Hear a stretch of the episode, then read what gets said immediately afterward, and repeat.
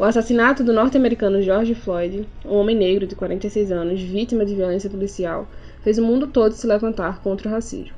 Em diferentes nações, manifestantes repetem a última frase de Floyd: Eu não consigo respirar. No Brasil, os movimentos se juntaram à comoção causada pelo assassinato brutal do menino João Pedro, um jovem negro de 14 anos, também vítima da ação policial. Brasileiros se uniram ao mundo para dizer que as vidas negras importam.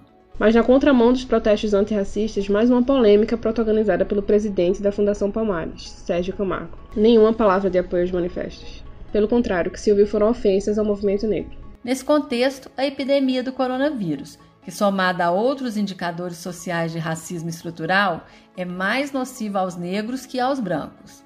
Nesta edição do Brasil no Centro, nós conversamos com a presidente do Tucanafro, Gabriela Cruz, sobre os manifestos antirracistas mundo afora e sobre o Brasil na contramão de todos eles. Eu sou Isabela. E eu sou a Natália, e esse é mais um Brasil no Centro.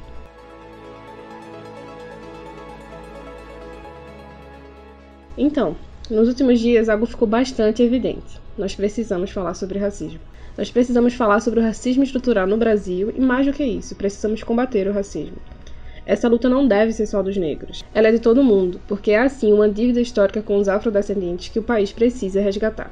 Se alguém ainda duvida disso, vamos citar alguns dados. No Brasil, a taxa de homicídios entre os negros é duas vezes e meia superior à de não negros. Um trabalhador negro recebe em média 50% menos que um branco com o mesmo nível de escolaridade.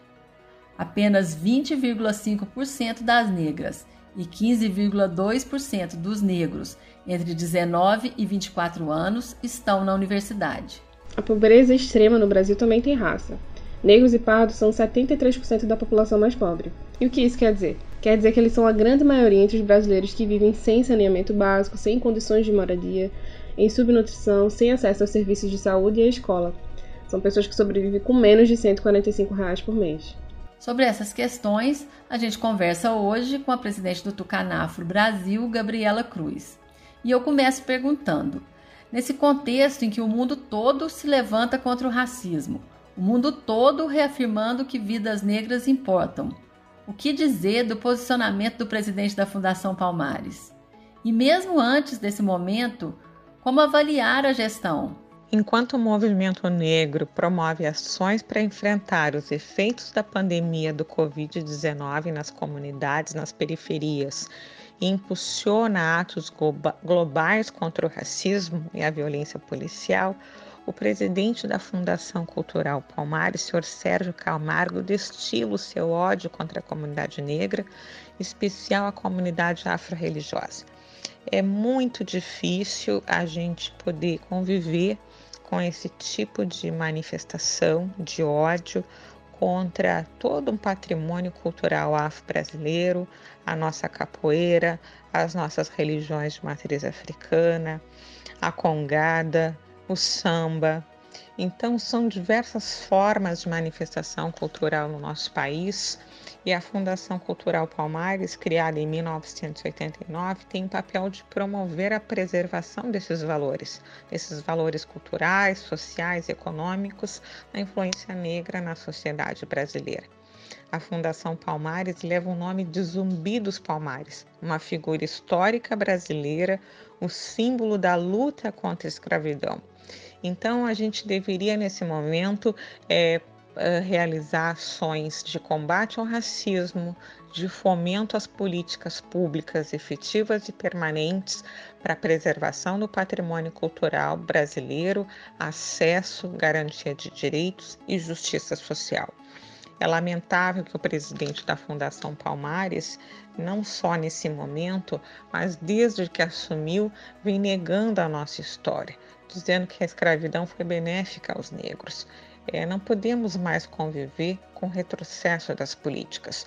As lutas históricas do movimento negro, a implementação das políticas públicas de igualdade racial foram uma conquista e nós estamos fadadas a perder essas conquistas. Então agora é a hora de unirmos as nossas forças e manter as nossas conquistas, porque não podemos esperar mais nada do presidente da Fundação Palmares porque ele já mandou seu recado para a população afro-brasileira. Gabriela, nós sabemos que o racismo no Brasil é estrutural. Como combater essa situação? Ou melhor, como resgatar essa dívida com a população negra, essa dívida que é histórica?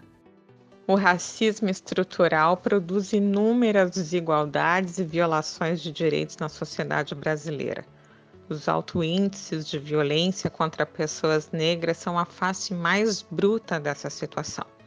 Precisamos apoiar as organizações, os grupos, os coletivos que buscam transformar essa realidade, atuando no enfrentamento, na denúncia, na construção de alternativas pedagógicas, educativas para a efetiva garantia dos direitos humanos de toda a população negra, é preciso fomentar as políticas públicas efetivas e permanentes através dos órgãos, dos conselhos de igualdade racial, a implementação do Sistema Nacional de Promoção da Igualdade Racial as ações afirmativas, todo o processo de inclusão, acesso igualitário às políticas públicas. Nós precisamos de igualdade de oportunidades, mas para isso nós precisamos reconhecer a existência do racismo e traçar estratégias para combatê-lo. É só dessa forma que nós iremos realmente realizar um processo de justiça social no nosso país. Antes de continuar a conversa com Gabriela Cruz, vamos ouvir, Belo, o que disse o ex-presidente Fernando Henrique Cardoso, ainda em 1995, quando ele criou o Grupo de Trabalho para a Valorização da População Negra. Eu acredito firmemente, por ser convicção antiga e por ser comprometido pessoalmente com o estudo da questão negra no Brasil, tendo escrito pelo menos dois livros sobre a matéria, em época em que se mantinha a ideia de que no Brasil não havia um problema negro e que não haveria discriminação racial precisamente junto com Florestan Fernandes e com Ottaviani, sob a inspiração de Roger Bastide, nós fizemos pesquisas que mostraram o oposto, que mostraram que havia uma questão, que havia um preconceito, que havia discriminação e que o ideal de democratização do Brasil, para que ele pudesse se concretizar, ele implicaria em que os que lutam pela democracia e pela liberdade assumam também a luta em favor da igualdade racial. E depois de ouvir o nosso presidente Fernando Henrique, eu pergunto para Gabriela: qual o papel do PSDB no avanço das políticas afirmativas no Brasil? O PSDB sempre teve um compromisso com as políticas sociais do nosso país. E o PSDB tem um papel muito importante no avanço das políticas de ações afirmativas no nosso país, pois as ações afirmativas foram implementadas através de Fernando Henrique Cardoso. Fernando Henrique Cardoso foi o primeiro chefe de Estado a reconhecer o racismo existente no Brasil e se comprometer publicamente com a implementação das ações afirmativas, que são ações de justiça social e reparação.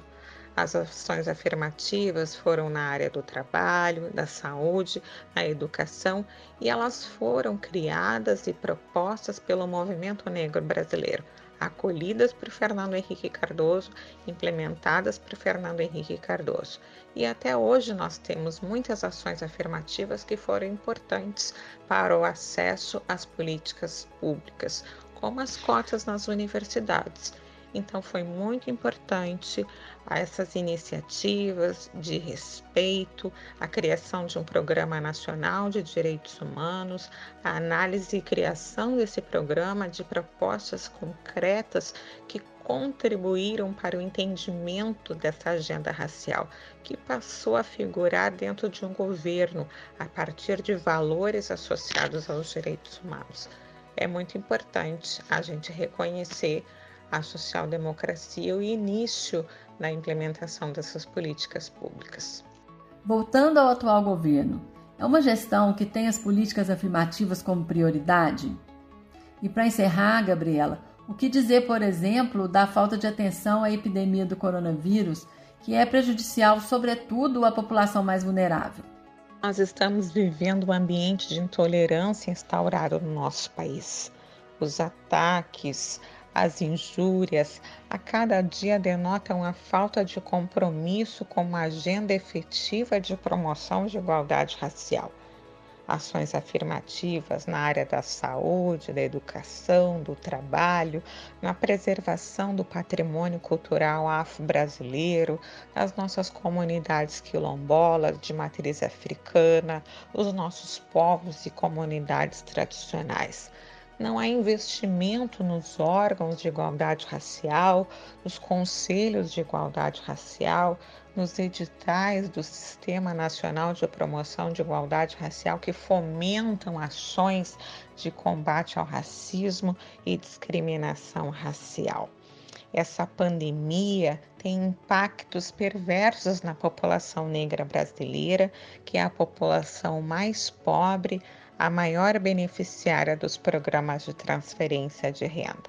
Foi o legislativo que aprovou os 600 reais para as mães chefes de família, para os microempreendedores individuais e os trabalhadores desempregados. Então, nós temos um compromisso muito grande de não nos calar, mas ao menos nós queremos manter ter as nossas conquistas, conquistas suadas do movimento negro brasileiro, para que futuramente a gente possa realmente ter uma agenda efetiva de igualdade racial do nosso país e de combate ao racismo. Nós somos 54% da população negra brasileira, mas infelizmente nós também estamos subrepresentados nos espaços de poder e decisão e o Tucanafro tem um papel fundamental de promover a igualdade racial. Nós somos um movimento negro propositivo e que tem na sua veia as políticas sociais, o investimento nas ações afirmativas, no combate ao racismo, na valorização das nossas lideranças, na formação política. Esse é um momento muito importante para que a gente possa unir as nossas forças e ter realmente um programa e um projeto futuro para o país. Pois é, Bela. A pandemia atinge em cheio a população negra. Primeiro porque os efeitos são piores sobre os mais pobres, e também porque os negros têm o que a gente chama de prevalência de comorbidades, que significa que eles são mais propensos, por exemplo, ao diabetes e à hipertensão, que são fatores de risco para a Covid-19. Nessa semana, o prefeito de São Paulo, Bruno Covas, falou sobre essa questão. Só para a gente ter uma ideia, os dados da epidemia na capital paulista mostram que o risco de morte pelo coronavírus é 37,5% maior entre os negros. Bruno Covas, inclusive, se manifestou de forma dura contra o racismo. Vamos ouvir. Jamais me senti discriminado. Jamais passei pelo constrangimento de explicar ao meu filho que ele poderia ser discriminado pela cor da sua pele. Mas reconhecer que o racismo existe, que está espalhado em nossa sociedade, pelas nossas casas, é fundamental. Não podemos apagar a história, mas podemos mudar a nossa visão sobre ela e construir um novo amanhã. Racistas não passarão. E com essas palavras do prefeito Bruno Covas, a gente encerra o Brasil no Centro de hoje. Racistas não passarão. O PSDB todo o Brasil está unido nessa luta que, como diz o lema do nosso Tucanafro, não é só do negro, é de todos nós. Até a próxima.